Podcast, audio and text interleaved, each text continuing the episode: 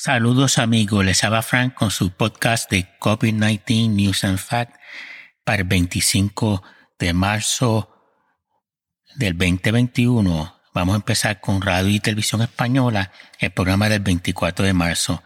En Alemania, la restauración y la hostelería han facturado entre marzo del 2020 y enero del 2021 un 47.1% menos que en el mismo periodo un año atrás. La Policía Municipal de Madrid ha intervenido desde el jueves 18 hasta el domingo 21 de marzo en un total de 474 fiestas o reuniones ilegales, 90 el jueves, 117 el viernes, 117 el sábado y 150 el domingo. Portugal 248 nuevos casos, 16 muertes. India, 46.951 nuevos casos, 212 muertes. España, 5.516 nuevos casos, 201 muertes. Incidencia acumulada de 129.55 por cada 100.000 habitantes en los últimos 14 días. Ucrania, 14.471 nuevos casos, 342 muertes. Alemania, 15.813 nuevos casos, 248 muertes. Italia, 13.846 nuevos casos, 386 muertes.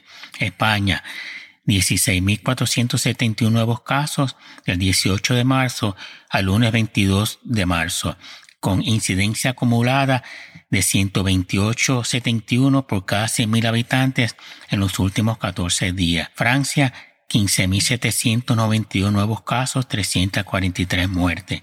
Reino Unido, 5.341 nuevos casos, 17 muertes. El DW, que es el órgano oficial de información de Alemania y de televisión, yo creo que, yo creo que también tiene radio, nos dice que Angela Merkel, la canciller, dice que Alemania está bajo una nueva pandemia y que la variante británica ha avasallado el sistema sanitario y que no descarta tomar medidas más severas en el futuro. Antena 3. Preocupación por la situación sanitaria en España y otros países de Europa. Andy Slavitt, uno de los asistentes del presidente Biden para el COVID-19, dijo en Twitter que Estados Unidos distribuirá 27 millones de vacunas esta semana. Según The Economist y Our World in Data, 15 países han vacunado más de un 25% de su población. Estados Unidos ha vacunado el 26.8% de la población por lo menos con una dosis. Estados Unidos total de vacunas administradas. 23 de marzo, 128.22 millones de dosis administradas.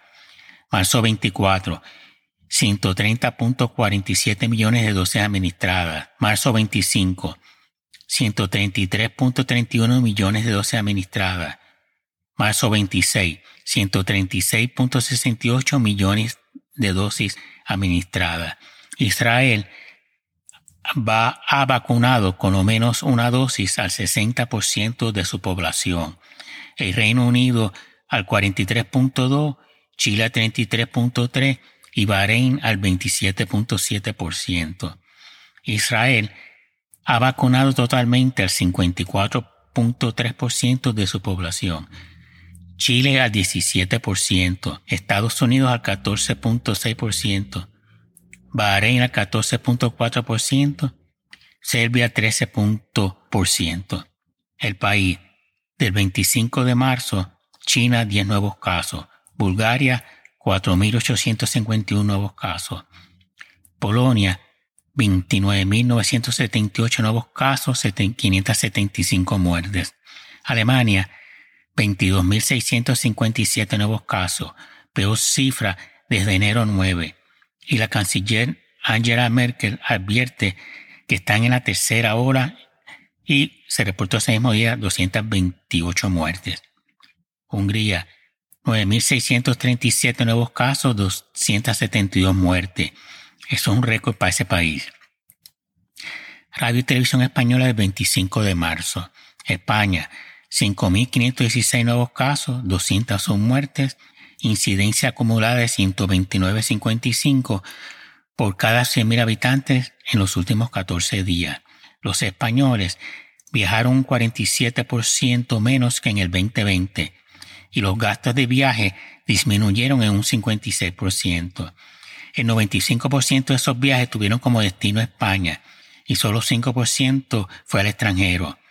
En el 2020, solo 18.9 millones de turistas extranjeros entraron en España, un 77.3% menos que en el 2019.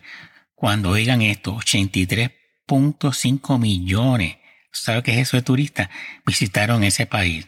Portugal, 423 nuevos casos, 9 muertes. El mundo, China, 21 nuevos casos, todos procedentes del extranjero.